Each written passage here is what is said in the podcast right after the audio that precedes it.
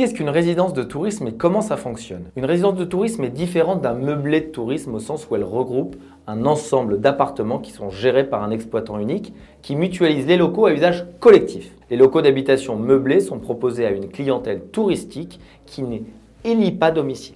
Investir dans une résidence de tourisme présente donc de nombreux avantages. Avant toute chose, c'est un placement immobilier fiable qui vous permet d'amortir l'achat du bien ou de réduire votre niveau d'impôt selon la fiscalité choisie ou en LMNP ou en euh, Bouvard. Il vous garantit aussi des revenus locatifs sans contrainte. Quelle différence avec l'investissement Airbnb? Les meublés de tourisme sont des villas, des appartements, des studios meublés à usage exclusif du locataire offert en location à une clientèle de passage qui effectue un séjour caractérisé par une location à la journée, à la semaine ou au mois et qui n'élit pas domicile. Il y a également la règle des 120 jours à respecter pour le propriétaire qui permet de pouvoir ou non louer un Airbnb ou alors d'être considéré comme une résidence de tourisme. Ici, on ne parle pas de biens comme le Airbnb ou de location comme en Airbnb.